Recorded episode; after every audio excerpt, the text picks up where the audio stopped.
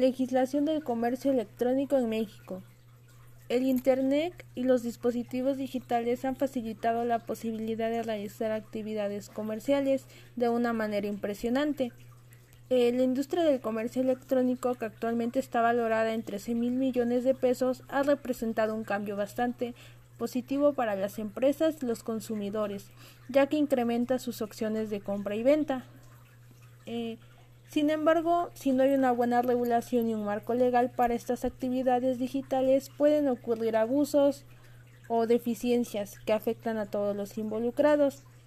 El primer paso es la formalización del comercio electrónico y las tecnologías de información en general es la inclusión del acceso a Internet. Eh, contratación. La contratación es un proceso común en nuestra sociedad a partir del cual se hace una transacción en la que una parte se compromete a pagar una suma de dinero a otra a cambio de recibir un determinado servicio. El procedimiento siempre implica un documento conocido como contrato, en el cual las partes que lo suscriben asumen a un compromiso recíproco, que tendrá el valor legal en el ordenamiento jurídico. Existen Tipos de contratos. Eh, uno de ellos es el contrato por obra o tiempo determinado. Contrato por tiempo indeterminado. Contrato periodo de prueba. Contrato por capacitación inicial. Contrato por relación de trabajo o por temporada. Eh, también está lo que es la formación del contrato. Para la formación del contrato celebrado por medios electrónicos es requisito indispensable, según lo dispone el artículo 1262 de la Constitución. Este se basa en la concurrencia de oferta y aceptación sobre la cosa y la causa que lo hayan de constituir por medio de la manifestación del consentimiento sobre estos extremos. El contrato tiene dos, todos los elementos y requisitos propios de un acto jurídico. ¿Cuáles son los elementos personales, elementos reales y elementos formales? Eh, se dice que los elementos esenciales básicamente son tres aquellos requisitos que en casi todos los sistemas jurídicos exigen las leyes para alcanzar la eficacia del contrato. Consentimiento, objeto y causa. Eh, el consentimiento es el elemento volitivo al querer interno. La voluntad que manifestada bajo el consentimiento producen efectos en derecho. La perfección del contrato exige que el consentimiento sea prestado libremente por todas las partes intervinientes, por razón o efecto del principio de relatividad de los contratos. Eh, seguridad privada, criptografía o encriptamiento. La criptografía es una manera de disminuir riesgos en el uso del Internet. Es la codificación de información que se transmite a una red de cómputo para que solo el emisor y el receptor la puedan leer mediante técnicas de cifrado o codificación para hacerlo incomprensible a los intrusos que intersecten los mensajes.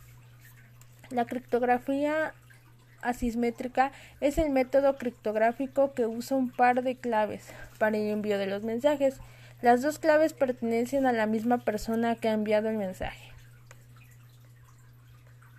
la encriptación de clave pública es una clave proporcionada por tu computadora a otra que quiere realizar una comunicación con él. La clave pública SSL utiliza certificados digitales en una tarjeta de identificación electrónica emitida por una entidad fiable que permite que este usuario verifique al emisor y al receptor. El algoritmo de encriptación es una función mediante un algoritmo, tiene un conjunto de elementos y se convierten en salida finitos. Eh, el código de ética en materia de comercio electrónico se trata de un conjunto de valores y principios que todo proveedor deberá observar en las actividades relacionadas con el comercio electrónico, a fin de respetar y promover los derechos de la población consumidora, fomentar una cultura de consumo responsable, promover derechos humanos de las y de los consumidores, fomentar la publicidad digital, ética y responsable.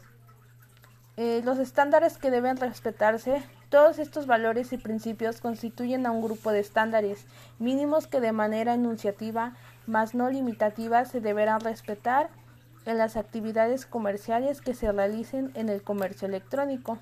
El objetivo del código de ética es ser un conjunto de normas mínimas que los proveedores se comprometan y voluntariamente a cumplir, con la finalidad que toda compra o venta de bienes y productos utilizando medios electrónicos digitales.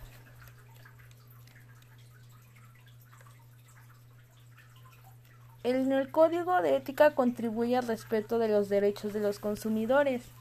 Esto quiere decir que la información que contiene el formato de solicitud debe contener nombre comercial, registro federal de contribuyentes, que mejor conocido como RFC, correo electrónico y enviar su proyecto de código de ética que deberá contener como estándares mínimos los establecidos en el acuerdo por el que se emite el código de ética en materia de comercio electrónico.